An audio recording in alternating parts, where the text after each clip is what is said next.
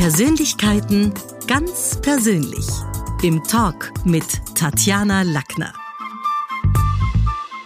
Heute geht's um Karrierefaktoren und Berufschancen. Herzlich willkommen im Talk mit Tatjana. Ottmar Hill. Hallo. Einen wunderschönen guten Morgen. Bitte stellen Sie sich doch ganz kurz unserer Podcast-Community mal selber vor. Ja, also ich bin ein Psychologe, habe das studiert und war ungefähr 45 Jahre im Personalberatungsbereich. Und es gibt halt eine lange Tradition, dass man auch äh, Jugendliche nicht hängen lässt und halt das auch äh, zur Verfügung stellt, steht, dass man Berufs- und Studienberatung auch macht. Und genau um die geht's heute, denn viele Maturanten und Maturantinnen haben laut neuesten Erhebungen keine Ahnung, was sie konkret studieren sollen.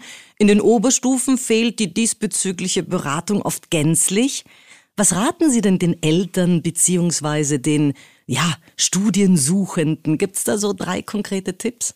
Na, der Haupttipp ist eigentlich, dass man sich wirklich von einem professionellen Wirtschafts- oder Arbeitspsychologen oder Psychologin beraten lässt, auf Basis von einer eignungspsychologischen Testung. Wie schaut denn so ein Test aus? Also so, der, der Punkt ist ja, wer so eine solide Berufs- oder Studienberatung möchte, der muss oft in die eigene Tasche greifen. Profitiert da Ihre Zunft letztlich davon, dass es von öffentlicher Seite diesbezüglich recht wenig gibt? Also viel Geschäft ist das nicht. Das ist ja privat, äh, ich meine, die muss ja privat bezahlt werden. Nicht? Also äh, das ist im Bereich von 600, äh, 700 Euro. Das also jetzt komme ich, ich bin 17 oder 18 Jahre ja. alt, ich bin ein Bursch, der jetzt gerade in der ja. Matura-Klasse sitzt und sich denkt, na ja, irgendwie würde ich ganz gerne so eine Berufsberatung machen. Die Mama oder Oma zahlt's mal. Was kommt dann an Tests oder Analysen? Was geht ja. dann los? Es fängt an, indem man einfach eine, ein Anamnesegespräch führt. Also, damit man den Jugendlichen einfach überhaupt ein bisschen kennenlernt. Das dauert aber nicht lang. Das dauert 15 Minuten etwa. Und dann macht diese Person drei, im Wesentlichen drei bis vier Fragebögen durch ein Fragebogen bezieht sich auf die Persönlichkeit, damit man sieht, wie ist, wie ist denn die Person sozusagen ausgestattet, mit welchen Eigenschaften. Ne? Es gibt ja sehr viele verschiedene. Also eher menschenorientiert? Ja, oder? zum Beispiel. Mhm. Oder ist es, äh, ist er psychisch äh, konsistent? Ist er, hat er soziale Kompetenz? Also da gibt es so eigentlich, wir haben da zwölf Skalen, aber das differenziert noch viel weiter. Und die meisten Tests sind ja halt nur mit vier, fünf, sechs Skalen. Das ist halt nichts. Und sind Sie manchmal selber noch überrascht, wenn Sie das Anamnesegespräch nach so vielen Jahren geführt haben, dass dann bei den Tests was ganz anderes ja. rauskommt oder nicht? Ja, Gibt's natürlich. Okay. Ja. Okay. Also ich habe mich, ich habe ungefähr 250.000 Leute beraten in meinem Leben. Oh ja. mein Gott, das ist, ich überlege gerade, das ist schon viel, ja, ist schon viel. Und äh, ich habe mich oft getäuscht. Mhm. Also ohne den Test geht's gar nicht mit dem Test geht's besser, nur der Test ist halt, ja, da, was noch dazu kommt, das habe ich noch nicht ausgeführt. Äh, natürlich messen wir auch die Intellektualität, aber sehr eingeschränkt, nur mit einer Skala, ob der halt in welchem Niveau der ist, weil mhm. wenn das äh, äh, intellektueller ist, dann muss er halt eher studieren, ne? das ist mhm. eh klar. Mhm. Und dann das Wichtigste ist eigentlich der Interessenstest. Aber jetzt kommt irgendwie die Mama oder die Oma und sagen, okay, also wir zahlen ihm das, ihm, dem Benedikt, Benjamin, sonst ja. was. Und eigentlich, lieber Herr Hill, der interessiert sie für gar nichts. Ja. Er ist total lieb und nett, aber nicht interessiert. Was soll denn dann der ja, Test rauskitzeln? Ja. Na, es ist so, dass äh, die Jugendlichen bis 15, äh, 16, da ist, sind die Interessen noch nicht ausgebildet. Okay, also da können die gar nichts das dafür. Das überhaupt keinen Sinn. Ja? Okay. Also insofern ist das mit dem Schulsystem ja völlig falsch aufgezogen, weil die können erst, die gehörten in der Zeit, gehörten sie eigentlich in einer Karenz, weil die Hormone verrückt, ich meine, das ist ja unmöglich. Nicht? Und da quälen wir die Jugendlichen dann mit irgendwelchen Entscheidungen. Zwischen 15 und 16. Lebensjahr ist entwicklungspsychologisch eine Entwick ein Schub, mhm. der dazu führt, dass die Interessen ausgebildet werden. Okay. Okay. Und die bleiben das ganze Leben. Also das bleibt stabil. Und wenn sich jetzt jemand für Technik interessiert und für Soziales, na, dann wird er vielleicht ein Lehrlingsbetreuer also der, oder ein Ausbildner oder macht eine pädagogische Laufbahn im Erwachsenenbereich. Das heißt, die Kombination der Hauptinteressen äh, geben dem Experten die Möglichkeit, überhaupt aus diesen 2000 verschiedenen Berufen. Ja, und es kommen dauernd neue dazu. Es kommen ständig neue dazu. Es gibt Berufe, die die meisten Leute überhaupt nicht einmal vom Namen her kennen. Ja, es gibt auch Stud also Studienrichtungen. Ich äh, unterrichte ja an fünf Unis und ja. bin immer wieder erstaunt. Jetzt haben wir auch einen Bachelor für Social Media seit neuestem. also es gibt Dinge. Was machen wir denn jetzt, wenn jemand beispielsweise kein Latinum hat und die klassischen vier Studienrichtungen wegfallen, interessensmäßig wie Medizin, Jura, BWL oder Technik. Zu welchen Studien raten Sie denn dann? Das kann man so nicht sagen. Also Sie müssen, das ist sehr individuell. Sie können nicht, äh, also so Opportunitätsüberlegungen, sozusagen, ah, studier das, da verdienst mehr, das ist ganz falsch. Sie müssen das studieren, wo Ihr Herz schlägt. Mhm. Und äh, es ist auch der psychologische Test ja nicht hundertprozentig, sondern das ist eine 75-prozentige Trefferwahrscheinlichkeit. Das ist schon hoch, ja aber 25 Prozent sind falsch. Ja, ja, klar. Und dann müssen Sie in einem nächsten Schritt auf die individuelle Ebene mit dem Jugendlichen, das sind übrigens auch 50-Jährige, die sagen, jetzt möchte ich eigentlich was Neues probieren. Und äh, dann führen wir sogenannte Purpose-Dialoge. Das heißt, wir arbeiten den Lebenssinn heraus.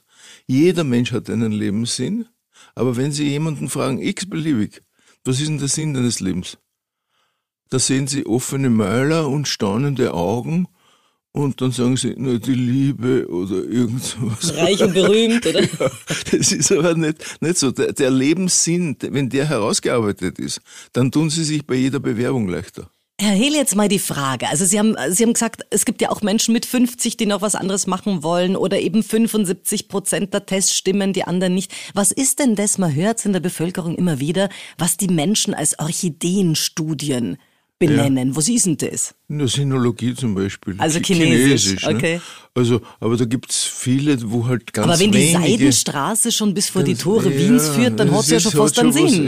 Was, ja, Nein, aber es sind äh, äh, durchaus unbekannte Studienrichtungen, zum Beispiel Wirtschaftsingenieurwesen. Das ist ein wunderbares, es ist viel besseres Maschinenbau. Aber das muss halt, äh, also das muss halt passen. Es geht immer darum, dass man drei äh, Komponenten zur Deckung bringt.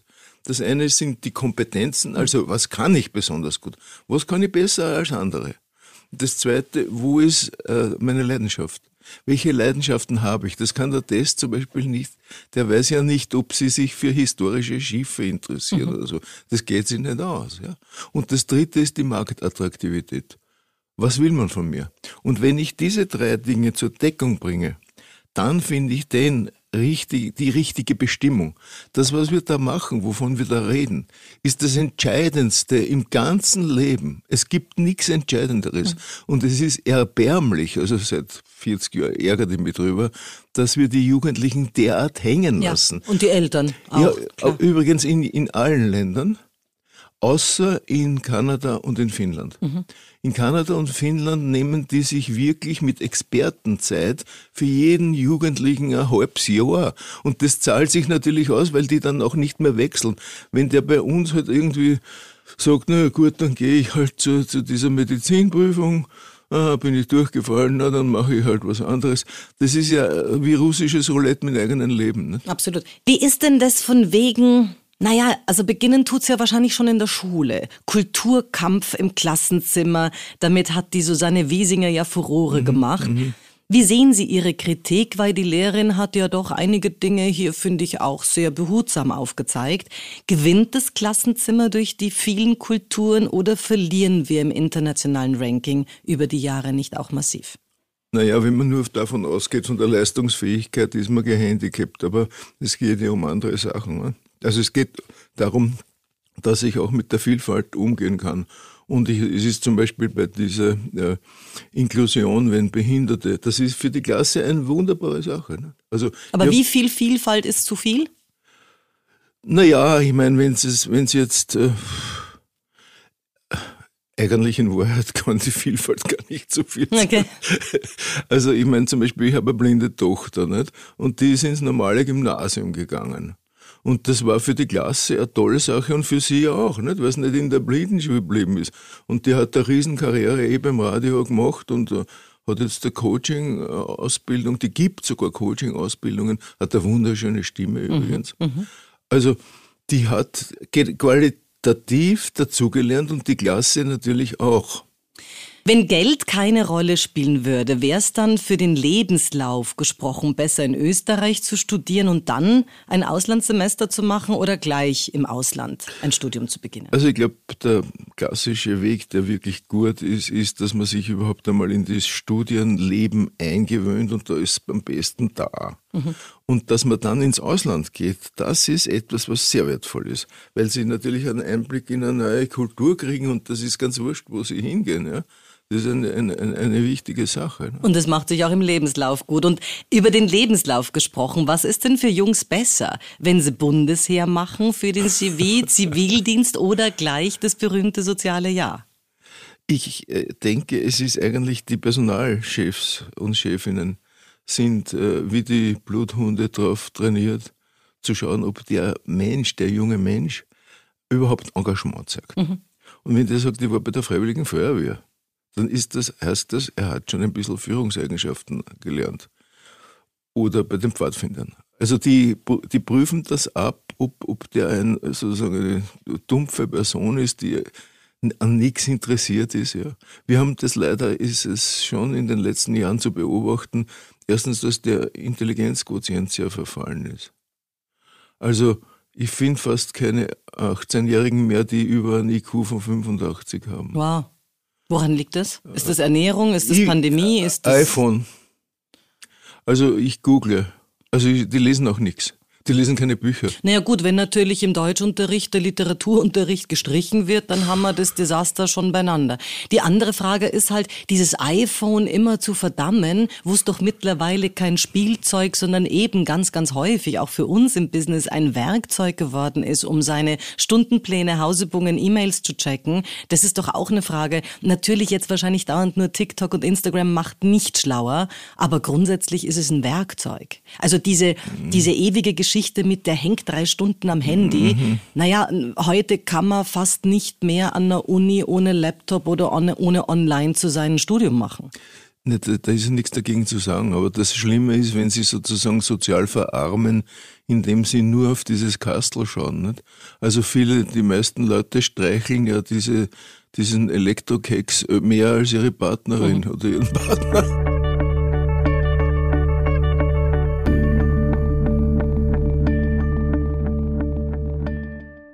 Wissen Sie, wie lange die Zuwendungszeit zum Lebenslauf ist pro äh, Lebenslauf? Ja, nicht lang. 6,2 Sekunden. Mhm. Mhm. Das heißt, wenn Sie da drei Seiten. Ja, das wird Das können Sie vergessen. Ne? Also, das muss ganz schnell gehen. Und Sie müssen den Purpose-Satz, also Ihren, wie Sie sich selbst beschreiben, der muss ganz oben unter der Adresse stehen, in einer Zeile, zack. Sodass derjenige, so wie ein Zitat oder wie ja, ein Lebensmotto. Ja, das, ja, Lebensmotto, ist ein schönes Wort. Also die, und das wissen die meisten überhaupt nicht. Ne? Also das Motivationsschreiben ist auch nicht von Bedeutung, weil das reichen drei Zeilen.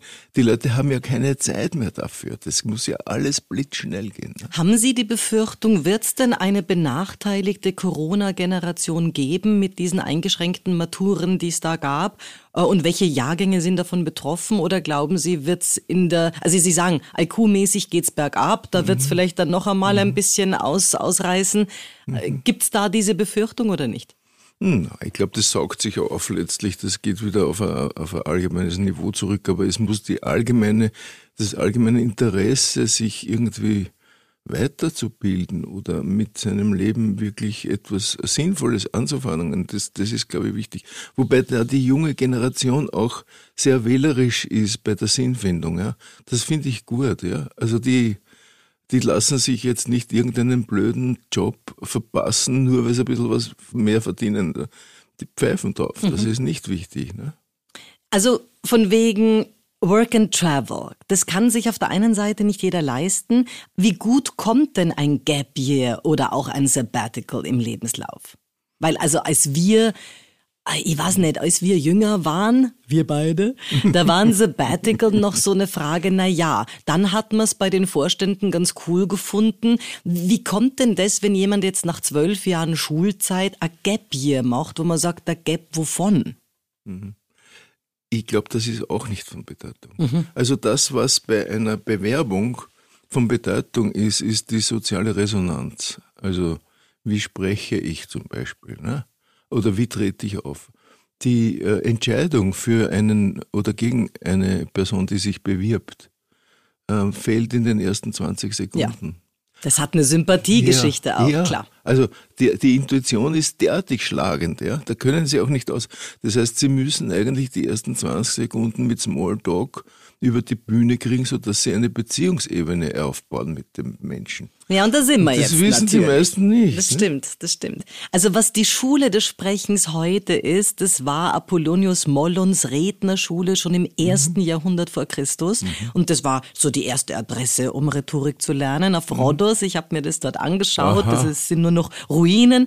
Und die, hatten Aha. durchaus prominente Kundschaft mit Cicero und Caesar. Also da jetzt schon, Sie haben schon angekündigt, wie wichtig sind rhetorische Fähigkeiten, gute Aussprache auch für die Businesswelt. Ganz wichtig. Auch für Führungspositionen, wenn sie sich nicht ausdrücken können. Also da geht es gar nicht darum, dass sie jetzt sehr laut sind oder dass sie dominant sind, sondern nur die Klarheit. Mhm. Also dass ich klar etwas ausdrücken kann. Selbst wenn ich introvertiert bin. Die meisten Leute haben, auch die Personalverantwortlichen, haben noch nie in ihrem Leben sich selber auf Band oder im Video gehört. Das ist eine Katastrophe die tun halt irgendwie herum und stellen irgendwelche Fragen. Die wissen nicht einmal, was zykloide Fragen sind oder, oder äh, situative oder wie die, wie die halt alle heißen. Ne? Und dafür gibt's uns ja. Naja, eh. Na, ich mag das die ganze Zeit, also 32 Jahre. Für, ja, da, da geht es auch um die, um die, also Klarheit der Sprache, aber natürlich auch um die möglicherweise Reinheit der Gedanken, die dann damit rein interpretiert wird, weil Sprache natürlich auch immer ein Indiz ist für Herkunft, Bildungsgrad, Milieu. Und da ist es wahrscheinlich gerade in der Führung nicht wurscht. Ne? Natürlich, ja, mhm. ja. Die Welt spricht Englisch, Herr Hill. Wie wichtig Aha. sind denn heute noch Latein und Altgriechisch? Naja, wenn man manche Sachen besser verstehen möchte, ist das Latein schon gut. Altgriechisch, also glaube ich, hat nicht wirklich viel Bedeutung. Für Apotheker vielleicht noch oder Pharmazeuten? Ja, man, ich habe einen, einen Freund, der lernt jetzt gerade Althebräisch. Hm. Aber ich meine, das, das ist dann wirklich eine Orchideen. Das ist eine Liebhaberei, oder? Also Aber ich meine, das Englisch ist ein, ist, ist ein Must. Mhm. Ohne Englisch geht's nicht. Ne? Also und da haben aber jetzt ganz viele äh, berufsbildende Schulen. Ich denke jetzt an, an HTLs, aber natürlich auch an andere, die keine zweite lebende Fremdsprache haben. Also ich habe schon den Eindruck, dass gerade in einem Europa der Sprachenvielfalt ja ein Französisch dazu oder Spanisch kein Fehler ist, oder? Auch wenn man sie jetzt in den meisten, ich meine, wir haben ja bei uns schon viele KMUs, wo Deutsch gesprochen wird, nicht vielleicht dauernd braucht, aber als Asset. Es ist, es ist eigentlich ein, ein, ein simpler Trick, ist, dass man sich pro Sprache 100 Worte aneignet. Ne? Weil wenn ich nach äh, äh, Albanien komme und ich sage Miropavci Falimenterit, dann denken sie die, oh, das ist einer von uns. Oder wenn ich in, sie freuen sich, ja, in Serbien sage, gerade ist das, was alle, aha, dann, dann reden die auf mich ein, ich verstehe kein Wort, aber ich nicke. Man hat die Brücke geschaffen. Das ist selbstverständlich. Ja. Also es geht ja, wissen Sie, um um die Verbindung. Ja. ja.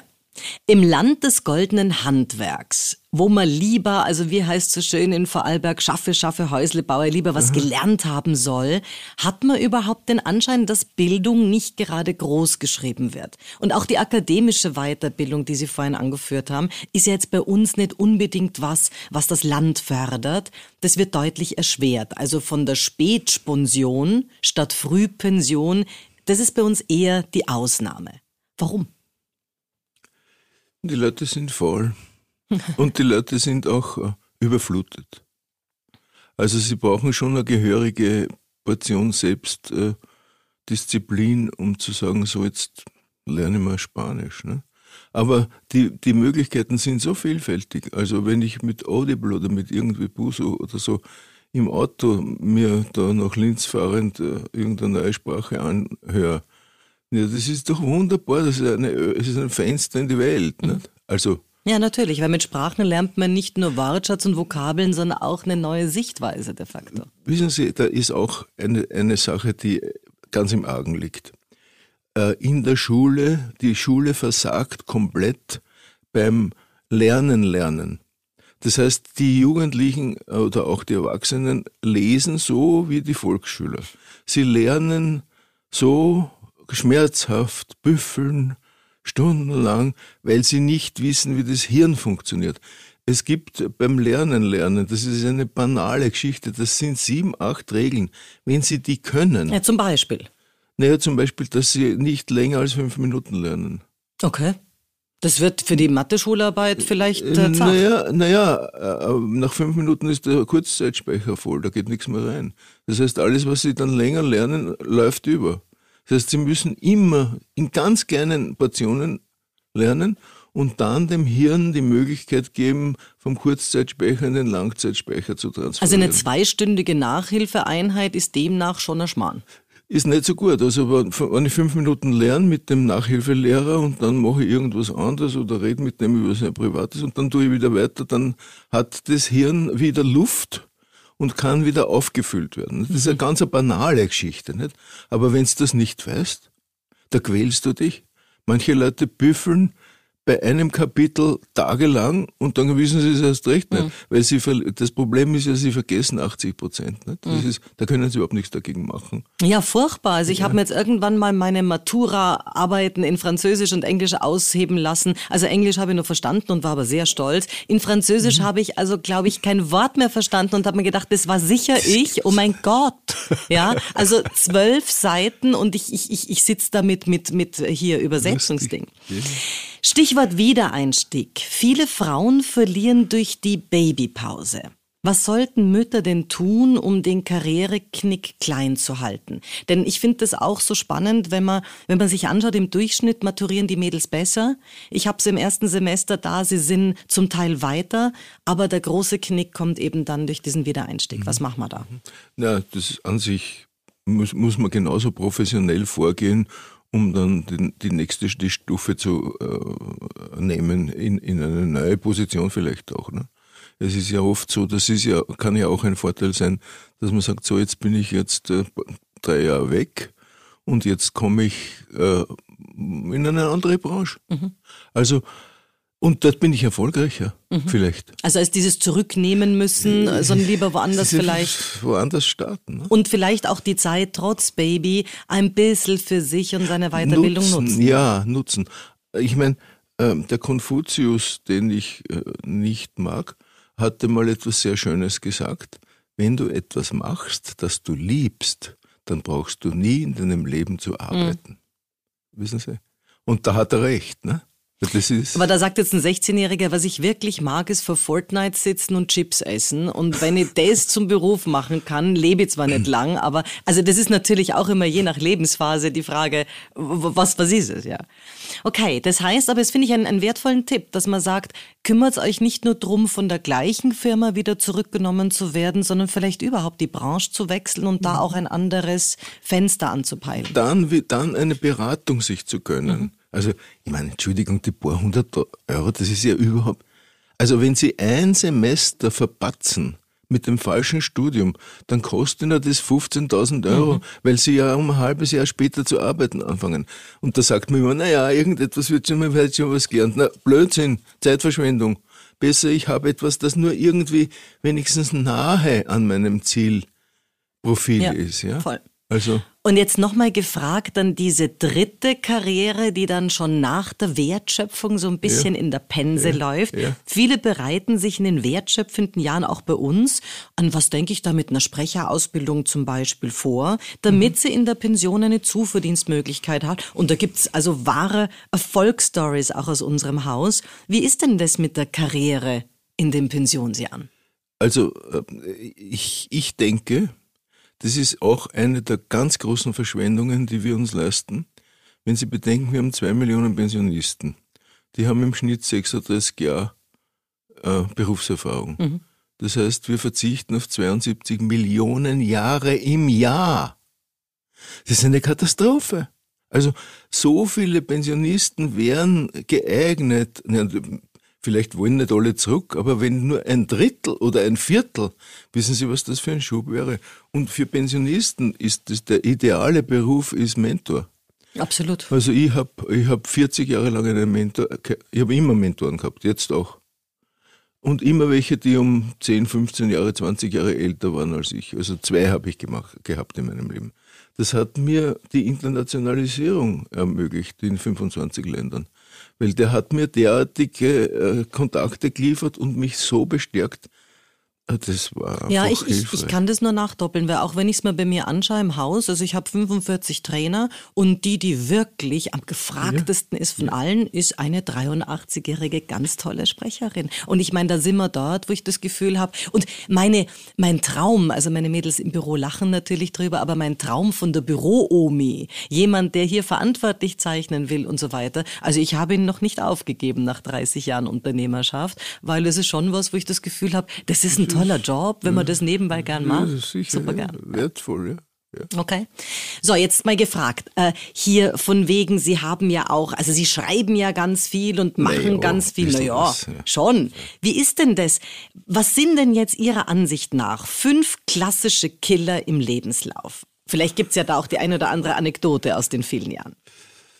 Naja, also im Lebenslauf, der ist eigentlich nicht so wichtig was, was sie nicht No-Gos sind, dass es einfach zu lang da ist, okay. dass es unübersichtlich ist und schwer zu lesen. Also, also ein One-Pager. Ein One-Pager mhm. und in drei Spalten links die Zeit, in der Mitte bei welcher Firma oder wo sie da in welcher Organisation und rechts, was sie gemacht haben, aber nicht mehr als zwei Zeilen. Mhm. Mehr wird nicht gelesen, das interessiert auch niemand. Also der Nutzen, was habe ich davon, ja. wenn ich der zukünftige Dienstgeber bin? Ich meine, wenn, wenn sie Löcher drinnen haben, also wenn, wie gesagt, äh, und das nicht erklären können, ist nicht gut. Nicht? Also das müssten Sie schon vorher wissen, wie antworte ich, wenn das da äh, zwischen den Jahren zwei Jahren nicht. Und aber auch sinnvoll, weil ich habe jetzt irgendwann einen Lebenslauf gesehen mit einem Loch von drei Jahren und da steht dann daneben Italienreise, wo ich sage, bist du Goethe? Du warst drei Jahre auf Italienreise. Also ich bin mir nicht sicher. Das ist nicht gut. Das Nein, ist nicht gut. Das kommt schlecht.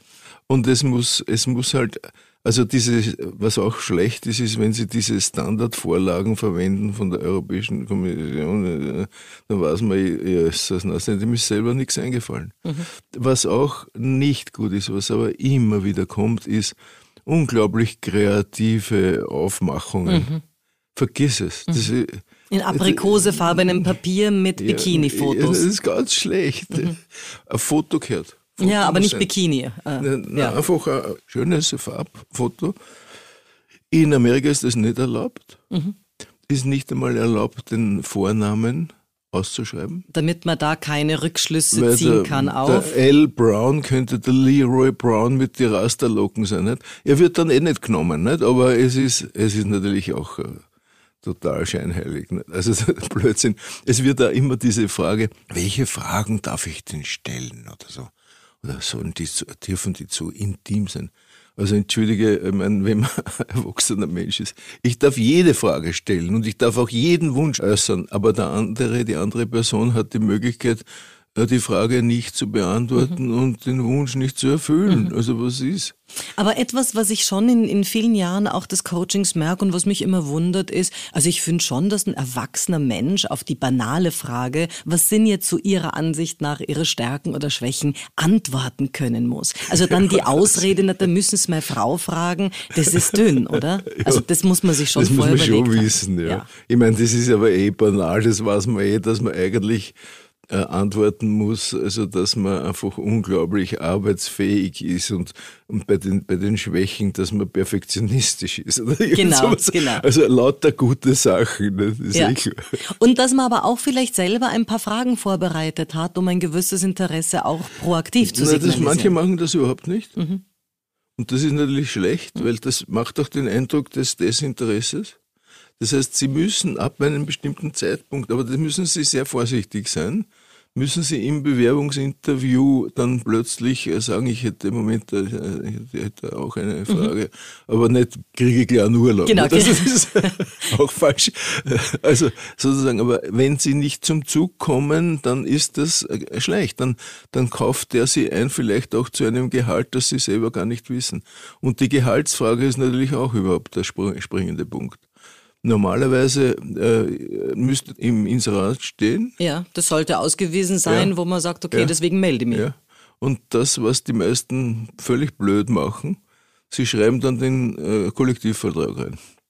Und dann wundern sie sich, dass sie Personalprobleme haben. Es meldet sich ja. niemand. Na, kein Wunder. Du musst das Höchste reinschreiben, was du leisten kannst. Natürlich nicht äh, was reinschreiben, was du nicht erfüllen kannst, aber das, was das Höchstmögliche. Weil runterhandeln kann man immer nur, wenn du Bewerber hast. Aber wenn du keinen Bewerber hast, dann kannst du überhaupt nichts machen.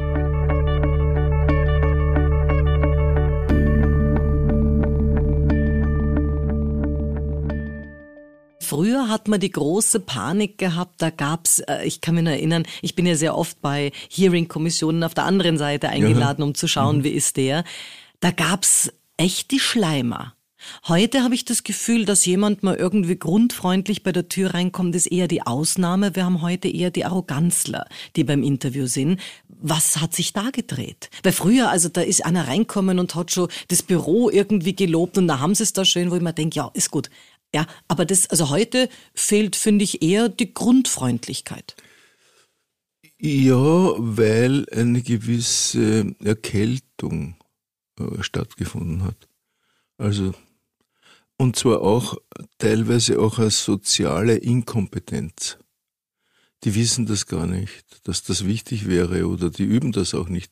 Die haben noch nie ein Rollenspiel gemacht. Ne? Mhm. Also, wie soll es denn dann gehen? Das heißt, die Erde erwärmt sich und der, der Mensch, Mensch, erkaltet, erkaltet ein bisschen. Ein bisschen. Ja, okay. Also die Erde hat Fieber und wir sind ein Stückel in der Untertourigkeit. Mhm.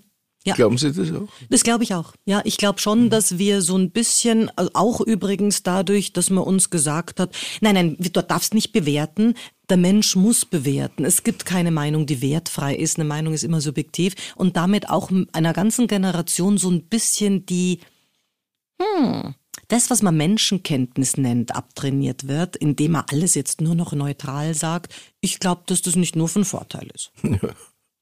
Schön. Gut, das heißt, hat das Handy auch eine Funktion, wenn ich mich jetzt für eine Bewerbung vorbereiten will, indem ich mir vielleicht einmal draufquatsch oder doch das Video verwende, um zu schauen, mag ich, was ich da sehe, wie klinge ich, wenn ich das sage, von wegen sich auf, auf Band ist es ja heute nicht mehr, aber zum Beispiel auf einem Audiofile zu hören? Gute Idee. Mhm. Würde ich machen, ja. Ich würde auch bei, äh, wir machen das immer bei Management-Trainings, ich würde auch bei kritischen Verhandlungen das vorher üben. Mhm. Also die, wenn, wenn, wenn irgendwelche Kunden von uns an, äh, mit, ähm, in konfrontative Situationen kommen, dann sind die vorher vorbereitet. Mhm. mhm. Und der andere, der vis-à-vis, -vis, der hat keine Ahnung, der weiß das gar nicht. Ne? Und da hat der, der schon einen Vorteil, weil er einfach äh, von verschiedenen Seiten die Sache äh, beurteilt. Es gibt ganz viele Bewerber, die auch erzählen, das darf doch nicht wahr sein, ich komme da jetzt immer in die zweite Runde und bin dann ja, einer von wenigen. Ja. Und dann haben sie auch immer wieder das Gefühl, es ist eh schon intern ausgemacht und da wurde jetzt nur ausgeschrieben. Aber dennoch ist ein Bewerbungsding auch ein Training, oder? Es kann ihnen nicht schaden. Mhm. Und, und ich meine, äh, die Positionen, die vorher schon vor ausgeschachert sind, sind ja meistens doch im öffentlichen politischen Bereich. Mhm. Äh, bei Privatfirmen. Die Firma ist ja verpflichtet, eine möglichst gute Auswahl zu treffen. Wenn die eine schlechte Auswahl treffen, dann fällt ihnen das ja ins Kreuz. Ne? Also, ja. Okay, noch eine Frage zu einem Ihrer Bücher. Ich habe es da liegen. Sie fordern, dass Transformationsphasen in den Berufen, also für, für Unternehmen jetzt, dass das intuitiv gemanagt werden sollte. Was ja. heißt intuitiv managen? Naja, die meisten äh, Abläufe in, in Firmen sind kognitiv. Okay. Das heißt, das ist logisch. Wir hirnen es durch. Ja, ja, also das mhm. ist eine Ablauforganisation. Also zum Beispiel der Unterschied zwischen Kompliziertheit und Komplexität. Nicht? Kompliziert ist ein Flugzeugbau, da haben sie 30.000 Teile und da weiß man, welcher Teil wohin gehört und wie man es wieder zerlegt. Man kann es wieder zerlegen, das Flugzeug. Aber ein Teller mit Spaghetti ist nicht kompliziert, aber sehr komplex, mhm. weil wenn sie zwei Nudeln rausziehen, dann weiß kein Computer, wie sich der Haufen verändert und sie kriegen die zwei Nudeln dann niemals mehr wieder so rein.